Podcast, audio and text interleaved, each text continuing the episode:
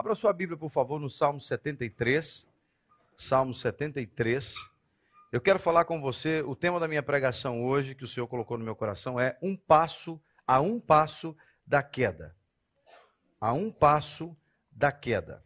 No Salmo 73, é um salmo atribuído a Asaf, que era um levita.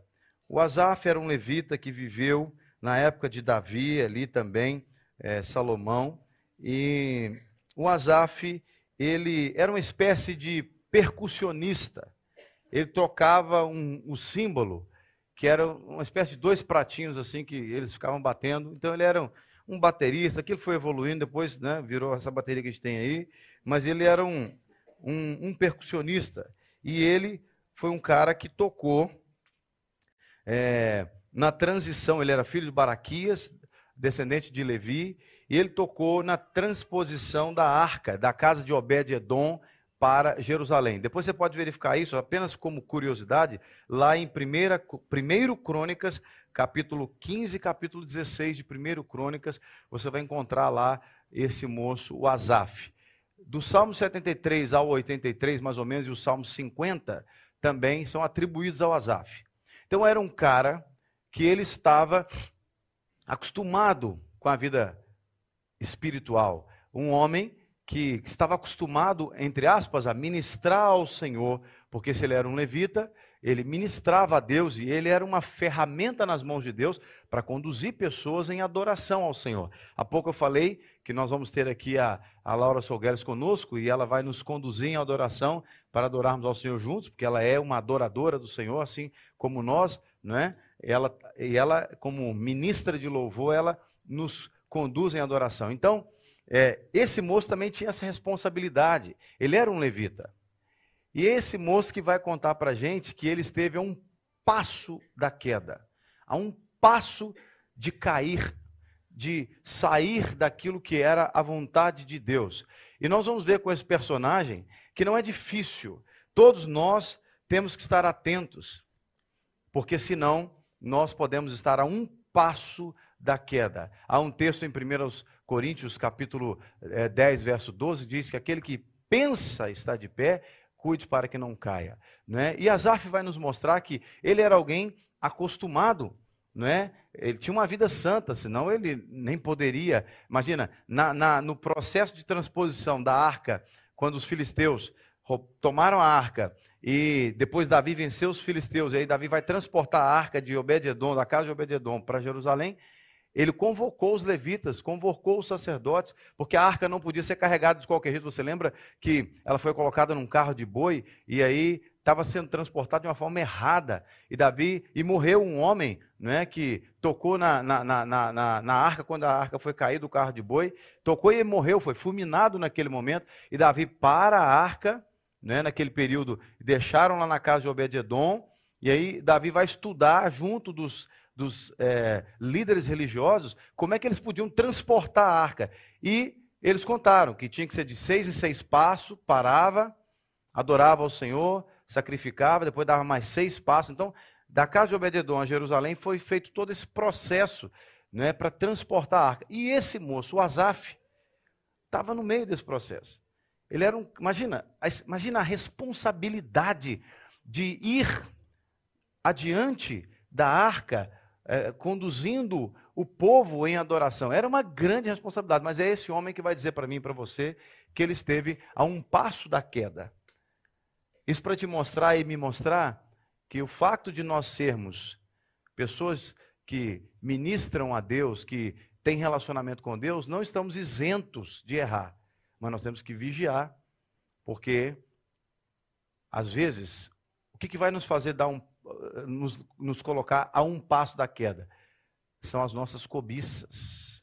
Quando nós paramos de olhar para Deus e desejar Deus e começamos a cobiçar as coisas da terra, seja coisas materiais, coisas que produzem prazer. Quando Jesus foi tentado no deserto pelos 40 dias, é, que ele, ele ficou em jejum 40 dias, depois foi tentado por Satanás, ele foi tentado nas, nas áreas que o ser humano é tentado, né? necessidade fisiológica, é, é, necessidade é, é, emocional, emocional na, na, na idade, no caso Jesus nunca pecou, ele era santo, nunca pecou. Mas nós somos pessoas de Deus, mas nós temos que tomar cuidado. O que, que nós estamos cobiçando?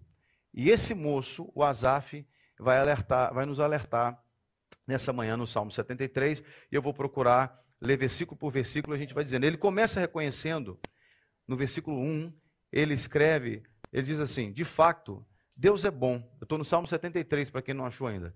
Deus é bom para com Israel, para com, para os, para com os de coração limpo. Então, ele começa a reconhecer, eu vou ler versículo por versículo, tá, gente? Então, mantenha mais a câmera aqui. É, ele começa o salmo reconhecendo que Deus era bom, mas Deus era bom e quem iria experimentar essa bondade de Deus? Ele diz: os limpos, os puros de coração. Não que Deus não queira ser bom com alguém que é mau. Deus quer ser bom com toda a gente. Só que a bondade de Deus, ela só vai ser desfrutada. A bondade, entenda uma coisa: Deus é bom. Ponto. Isso é um atributo dele. Se eu faço coisa ruim ou coisa boa, isso não muda o caráter de Deus. Deus é bom sempre. Porque ele não pode ser mal. Né? Ele é bom. Agora, o ser humano é que vai poder ou não desfrutar da bondade de Deus. Então, quando ele começa fazendo essa declaração, ele já está pontuando que o problema não é Deus. Ele já começa o salmo no versículo 1 dizendo que se há algum problema, em outras palavras, não é com Deus. E ele vai mostrar que é com o ser humano. E ele é o personagem que, é, o qual vai ilustrar essa dificuldade que quase o leva à queda. Né? Então, diga comigo: Deus é bom.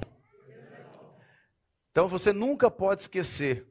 Tem até um, um jargão que diz assim: Deus é bom o tempo todo o tempo todo, Deus é bom. Não é? Deus é bom o tempo todo, o tempo todo, Deus é bom. Então o problema não é Deus. Se tem uma coisa ruim na sua vida, não é culpa de Deus. Se tem alguma coisa que vai mal na sua vida, não é culpa de Deus. Porque Ele é bom. E Ele manifesta a sua bondade, ou seja, vai desfrutar dessa bondade aqueles que são limpos, puros de coração. Ele não está falando aqui que você tem que lavar o seu coração com lixívia. Ele não está falando aqui que você tem que ser perfeito. Porque Deus sabe que não existe ninguém perfeito na terra. Agora, o que não pode é eu sabendo que não sou perfeito, ah, Deus sabe que eu não sou perfeito, e eu continuar sendo mal. Eu, Jean, era um sujeito extremamente mal, pervertido. Eu era um vagabundo, quem congrega aqui já ouviu contar muitas histórias das coisas que eu fazia. Então, o mal da história era eu. Eu estou deixando de ser mal há 21 anos. Há 21 anos. É óbvio que hoje eu não faço as coisas que eu fazia 21 anos atrás. É, é, é óbvio que o estilo de vida que eu tinha antes de conhecer Jesus, eu não, não tenho mais. Mas ele estabelece essa clareza. Deus é bom, para com Israel, né? e no caso aqui o, o, a nação de Israel, e aí, consequentemente, para o Israel espiritual também. E aí, ele começa a reconhecer o que, que foi o motivo que quase o derrubou. O que, que foi o tropeço que quase o jogou no chão? Porque nós estamos falando de um passo da queda. Ele diz no verso 2 assim: Quanto a mim, ó, ele estabeleceu a distância. Deus é bom, mas eu não. Quanto a mim, né? Ele diz aqui no verso 2: Quase me resvalaram os pés, pouco faltou para que se desviassem os meus passos. Olhe para a pessoa que está do seu lado e diz assim: faltou pouco, hein? Faltou pouco. Faltou pouco. Ele está dizendo aqui que Deus é bom, mas ele, ele quase tropeçou e caiu. Quase, ele, ele reconhece isso. Irmão, se tem uma coisa que o ser humano precisa reconhecer é a sua limitação. Tem gente que acha assim, não, por que, que Jesus morreu na cruz por mim? Eu sou uma pessoa boa. Eu pago as minhas contas em dia, sou trabalhador, não falo mal de ninguém. Torço para o Flamengo. Eu não, no caso, os flamenguistas. É, é, os... Então, ou seja, o cara vai dizer assim: eu sou uma pessoa boa. Irmão, o ser humano não é bom. O ser humano é mau. Só existe uma forma do ser humano se tornar alguém melhor. É se ele reconhecer quem é Deus e quem ele é. Por quê? Se eu perco a referência de quem Deus é e eu fico só com a referência da, da maldade, eu não sei como é que eu me torno melhor.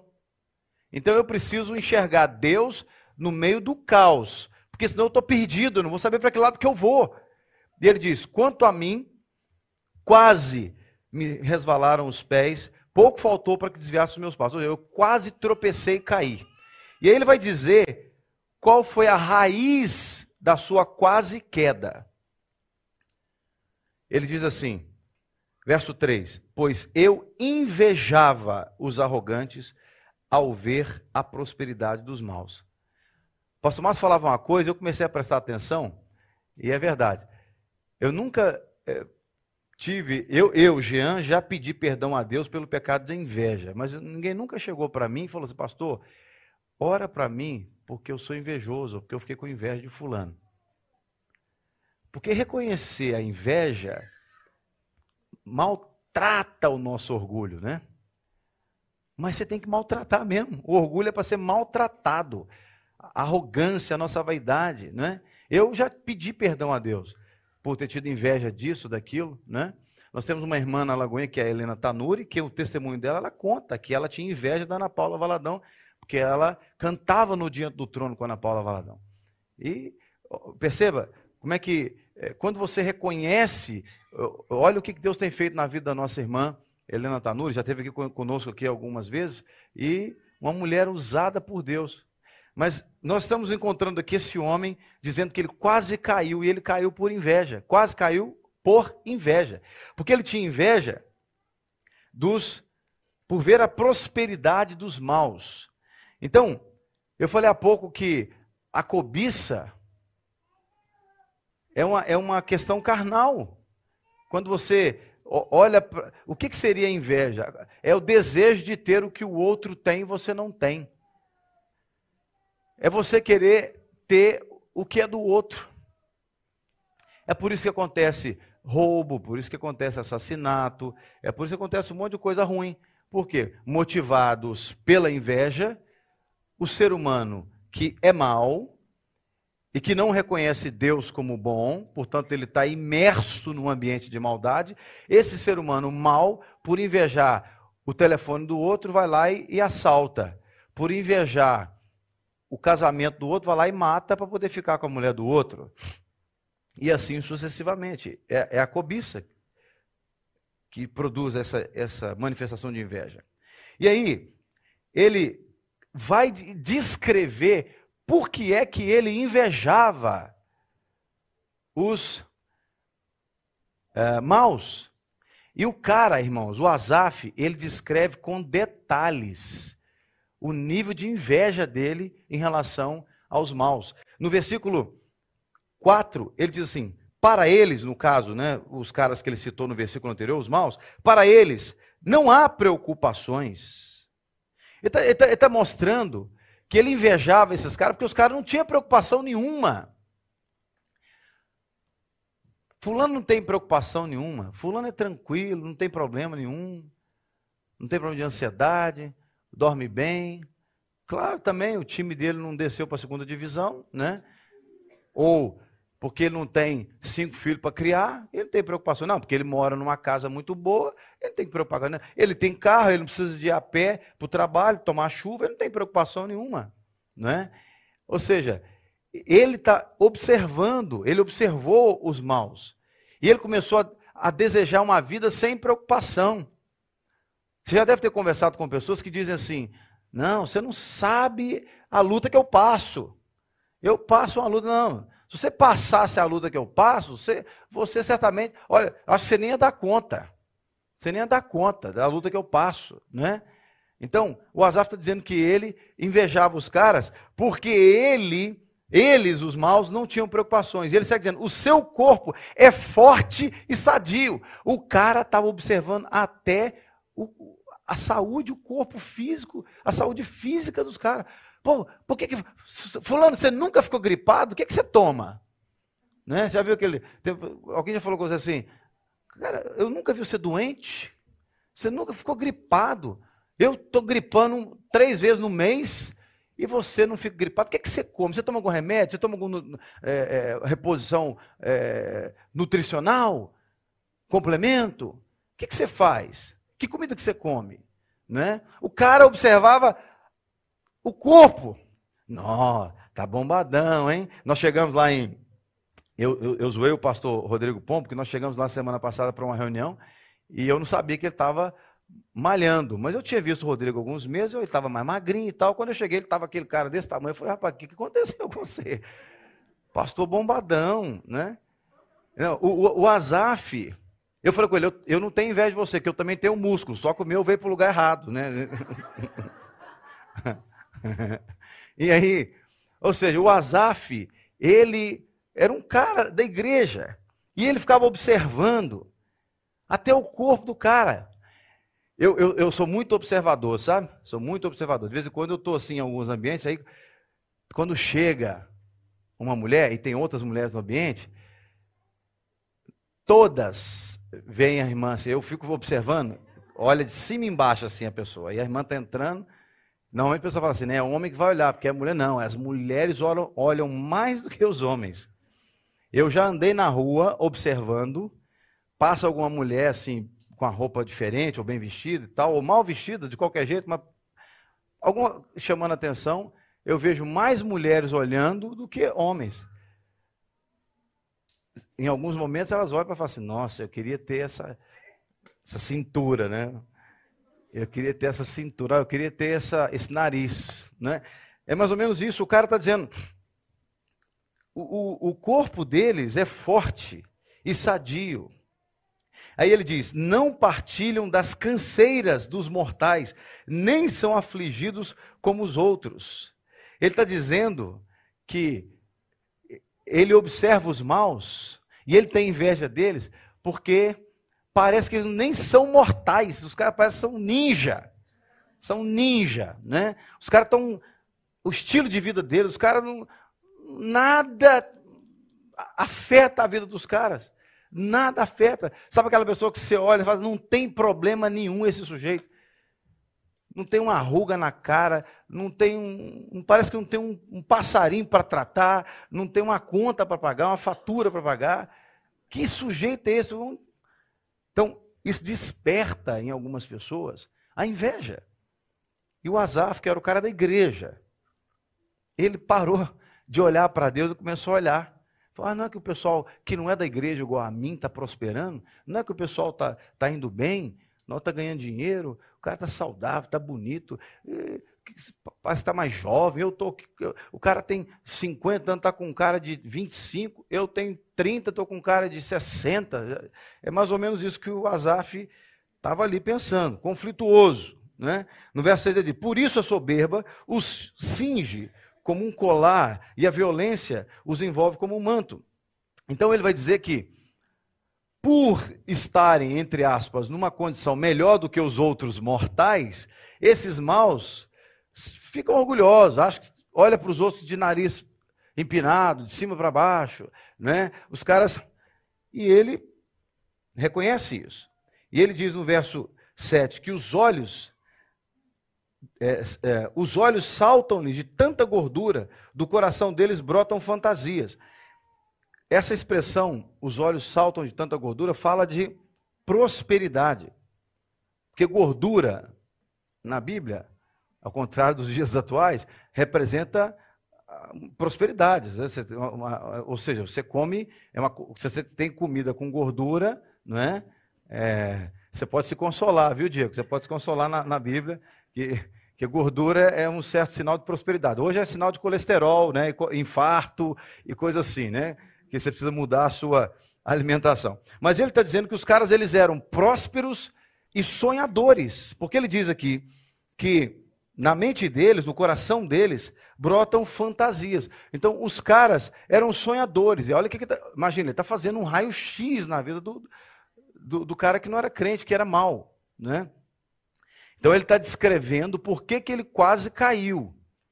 Então, isso serve para mim e para você que a gente às vezes não percebe, porque ninguém tropeça. O pastor Márcio fala assim: ninguém tropeça em montanhas, você tropeça em pedrinhas. Então, ninguém cai assim da noite para o dia. Né? O cara, por exemplo, o cara fala assim: oh, estava dormindo lá em casa, acordei hoje na cama do motel com outra mulher. O que, que aconteceu? Não, você não cai assim numa montanha, você tropeça em pedrinhas. É um galanteio aqui, é uma piscadinha ali, é um bate-papo aqui. Daqui a pouco, no que vê, já está em cima. Entende? Então, ele tá, o que, que o Azaf está mostrando para nós? Ele reconheceu: Deus é bom, mas eu sou mal. Porque eu tive inveja. E ele está mostrando o processo. Ele começou a observar isso, começou a observar aquilo, e aquilo foi entrando no coração dele. E aí ele foi buscando mais informações sobre o cara a quem ele estava invejando. Por isso que ele falou: Eu quase caí. E aí ele segue dizendo que esses é, homens maus, no verso 8 ele diz: zombam e falam com maldade, falam da opressão com arrogância. Ele está mostrando, ele está confirmando que os caras são arrogantes e maus. É como se ele dissesse assim: Eu não sei nem porque eu estou olhando para esses caras porque eles são arrogantes. Imagina, ele era um cara da igreja, estava acostumado com um ambiente de irmandade, um ambiente de fé, um ambiente de companheirismo, um ambiente de família. E ele está dizendo: os caras são maus, são arrogantes, são soberbos. E aí ele segue dizendo: no verso 9, abrem a boca para falar contra os céus e a língua deles percorre a terra. Ele está mostrando que os caras são faladores e zombadores, eles são fofoqueiros, porque a, a língua alcança a terra toda, ou seja, o cara fala de tudo, de todo mundo, e eles zombam de Deus, porque diz que eles abrem a boca para falar contra os céus. Ou seja, esses caras a quem ele está invejando não têm temor a Deus. Porque o céu é, entre aspas, a morada de Deus. Nesse contexto aqui, o céu é o lugar onde Deus está. A gente sabe que depois que Cristo veio na terra e enviou o Espírito Santo, Deus faz morada dentro de cada um de nós. Mas Deus está em todo lugar, não é? Ele está em todo lugar, porque ele é omnipresente, mas ele também está dentro de todo aquele que crê através do seu Espírito Santo. É o que a Bíblia nos ensina. A Bíblia diz que nós somos templo do Espírito Santo. Templo não é? Deus não habita em templos feitos por homens, mãos humanas, mas ele habita no templo que ele criou, o ser humano, aquele que crê nele. Mas ele diz que esses homens falam ah, contra os céus. Os caras a quem ele inveja blasfemam contra os céus. Por quê? Porque não tem temor a Deus. Então, olha o nível de gente que o Asaf está tá invejando. E ele segue dizendo no verso 10: por isso, o seu povo se volta para eles e os tem por fonte da qual bebe com avidez. Ele está mostrando que esses caras maus exercem um grande nível de influência sobre as pessoas. E as pessoas se voltam para eles, as pessoas os seguem e os consideram como fonte de informação, fonte para beber. Ou seja, a fonte é o lugar onde você busca saciar a sua sede. Ele está dizendo que o povo que cerca esses caras que são maus, saciam as suas necessidades, saciam a sua sede através deles. Se você olhar tudo que o Azaf está falando para nós aqui, isso, tem, isso foi mais ou menos, em média, 650, 700 anos antes de Jesus. Foi a época que ele veio aproximadamente. 700, 700 e poucos anos antes de Jesus. O que ele está falando para a gente aqui, coisa de 2.700 e cacetada anos atrás, se você olhar à nossa volta, no nosso dia a dia, não é diferente. Por quê? Porque o ser humano é igual em todo lugar, só muda a ocasião ou a morada. E aí ele segue dizendo que esses caras influenciam com o mal, influenciam. Né? E no verso 11 diz que eles não têm temor, diz assim: eles dizem, Como Deus ficará sabendo? Por acaso o Altíssimo tem algum conhecimento? Olha o nível de afronta que esses homens impõem contra Deus. O Asaf, ele está vendo isso. Que os caras dizem, por acaso, que é que Deus vai fazer? Por acaso ele sabe de alguma coisa? Nós adoramos a Deus agora há pouco, reconhecendo que Ele é omnisciente. Ele sabe de tudo. Eu lembro de dizer aqui que ele sabe do passado, do presente e do futuro ao mesmo tempo. E os caras que não temem a Deus, a quem o Azaf estava a invejar, esses caras zombam de Deus dessa maneira e não têm temor a Deus.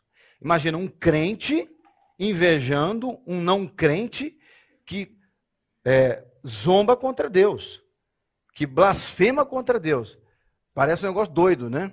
Mas é como eu disse, ninguém cai, tropeça numa montanha. Você tropeça em pedrinhas. Você nunca vai ver alguém caindo porque tropeçou na Serra da Estrela ou lá no pico do Everest. É nessas pedrinhas aqui na calçada portuguesa, que as pedrinhas ficam uma mais alta que a outra, passou, pum, quando vê já está lá.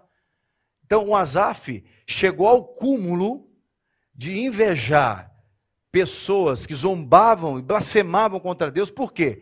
Simplesmente ele tirou os olhos de Deus e começou a observar. Olha que estilo de vida diferente, olha, interessante, olha, eu, esse cara tem um negócio que eu queria ter, ele tem um carro que eu queria ter. Será que ele trabalha com o quê? Que ganha tanto dinheiro assim? Não, olha, ele faz tal coisa, eu, eu também tinha um sonho de fazer isso tal, e começa, e vai buscando, vai buscando, na hora que vê, Deus está aqui, o sujeito, o Azaf se afastou, uma longa distância. E ele segue dizendo, no verso 12: Eis que estes são os ímpios, e sempre tranquilos aumentam suas riquezas. O que, que ele está dizendo? Ninguém para esses caras. Ninguém vai parar esses caras. Eles estão aumentando cada vez mais. Eles só estão crescendo. E aí no verso é, 13, ele diz: com certeza, olha, o nível de murmuração do crente agora. Ele diz assim: com certeza foi inútil conservar puro meu coração e lavar as minhas mãos na inocência, pois o dia inteiro eu sou afligido e cada manhã sou castigado. Ele está dizendo, pô, eu estou olhando, estou vendo os maus, os ímpios, só prosperando.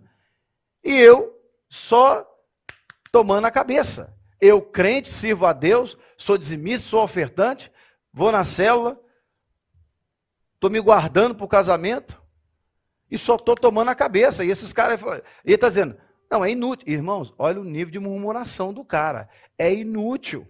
Está sendo inútil eu, eu ser santo. Está sendo inútil eu ser crente. Está sendo inútil eu fazer isso tudo. E aí, deixa eu acelerar. Ele diz assim: Verso 15: Se eu tivesse pensado em falar tais palavras, já aí teria traído a geração de teus filhos, ó Deus. Aí ele, porque ele, imagina, ele está fazendo uma, esse salmo é como se fosse ele orando e falando com Deus. Aí ele, ele reconhece que se ele tivesse espalhado aquilo que estava na cabeça dele, ia ser uma pedra de tropeço, um mau testemunho para aqueles, os outros crentes. Eu repito, o verso que ele diz, o verso 15.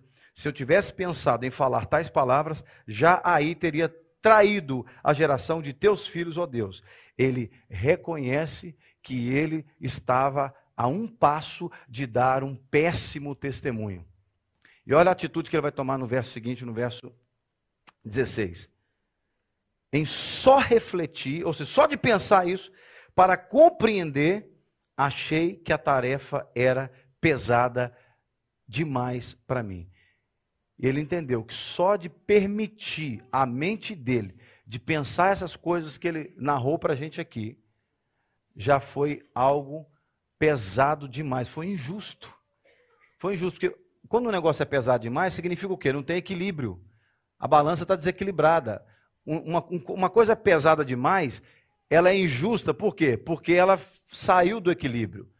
Não está o peso não está distribuído adequadamente. Então ele está dizendo, só de pensar foi pesado demais.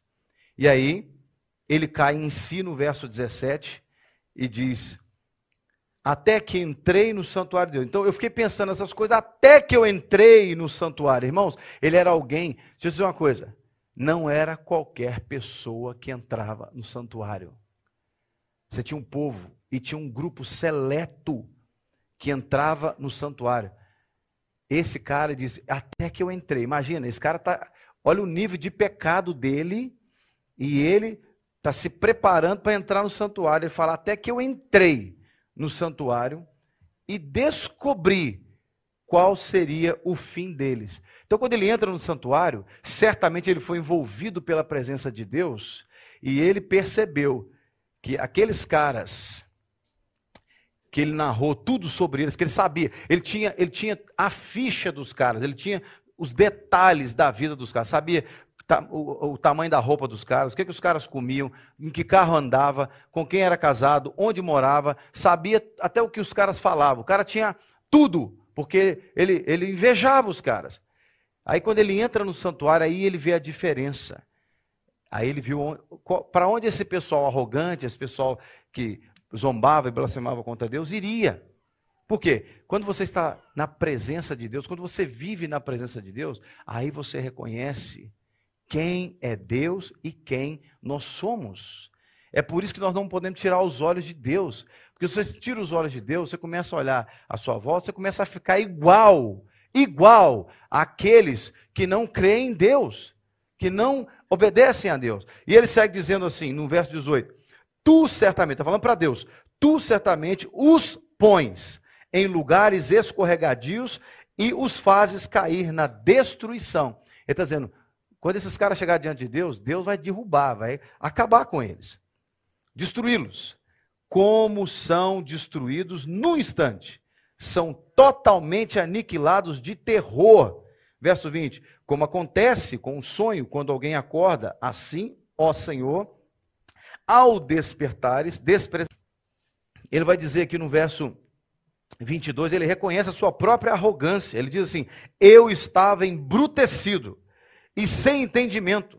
Era como um animal diante de ti. Ele reconhece a, o nível de arrogância dele. É esse o lugar onde eu e você precisamos chegar. O lugar da, da, do, do arrependimento. Porque se a gente tira os olhos de Deus e a gente começa a olhar a nossa volta, nós vamos ficar completamente é, encantados com aquilo que os maus mostram. E aí, ele diz assim, é, no verso 23: No entanto, estou sempre contigo, tu me seguras pela minha mão direita. E aí ele reconhece a dependência dele de Deus. Você pode ficar de pé, por favor? Ele reconhece a dependência dele em Deus. E ele diz: O Senhor me segura pela mão direita, no verso 23. E no verso 24 ele diz: Tu me guias com o teu conselho e depois me recebes na glória. E aí ele diz assim no verso 25, que eu acho que é a parte mais linda. Ele diz: A quem tenho eu no céu, além de ti? E quem poderia eu querer na terra, além de ti? Ainda que a minha carne e o meu coração desfaleçam, Deus é a fortaleza do meu coração e a minha herança para sempre. Irmãos, ele chega num ponto que ele, ele olha, ele faz um, uma avaliação de tudo aquilo que ele viu na vida dos ímpios. Ele fala: o quê? Onde é que eu estou com a cabeça? Preferir esses caras, o estilo de vida deles, do que preferir Deus. Preferir esses relacionamentos do mundo do que preferir Deus. Preferir essas ofertas do mundo do que preferir Deus ele fala: A quem tenho eu no céu? É como se ele dissesse assim: O que tem de melhor no céu se não for o Senhor? E ele fala: E na terra? O que, que eu tenho na terra melhor do que o Senhor? Não há nada na terra que seja melhor do que Deus, e nem no céu não há nada melhor do que Ele. E ele diz: ainda que a minha carne e o meu coração desfaleçam, ainda que eu morra, Deus é a fortaleza do meu coração, é minha herança para sempre. E o verso 27, ele reconhece as consequências da falta de relacionamento com Deus. Ele diz: Os que se afastam de ti certamente perecerão. Tu destróis todos os que são infiéis para contigo.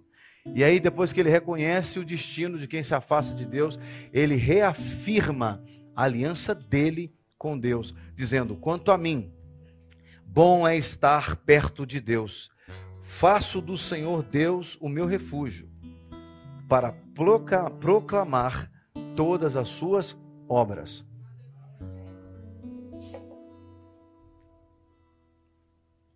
Talvez você, como Azaf, tem sido tentado, tem sido é, levado a cobiçar as coisas do mundo, as coisas à sua volta. Talvez o casamento de um, o dinheiro do outro, o ministério de um, os talentos do outro. Mas eu quero que você seja encorajado hoje por essa ministração. Nós estamos a um passo, a um passo da queda, quando nós tiramos os olhos do Senhor.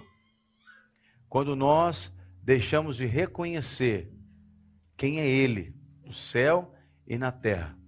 Por isso, aí no seu lugar, nós já estamos prestes a encerrar a reunião, mas eu queria te dar a oportunidade de ter esse tempo de oração aí no seu lugar. Enquanto nós vamos ser ministrados por essa canção, você vai deixar o Espírito Santo ministrar sobre você. Para onde é que você tem olhado? O que, que você tem cobiçado?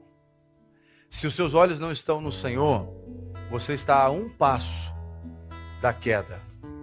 Qualquer pessoa que tira os olhos do Senhor está a um passo da queda. Deixe o Espírito Santo ministrar o seu coração. Em nome de Jesus.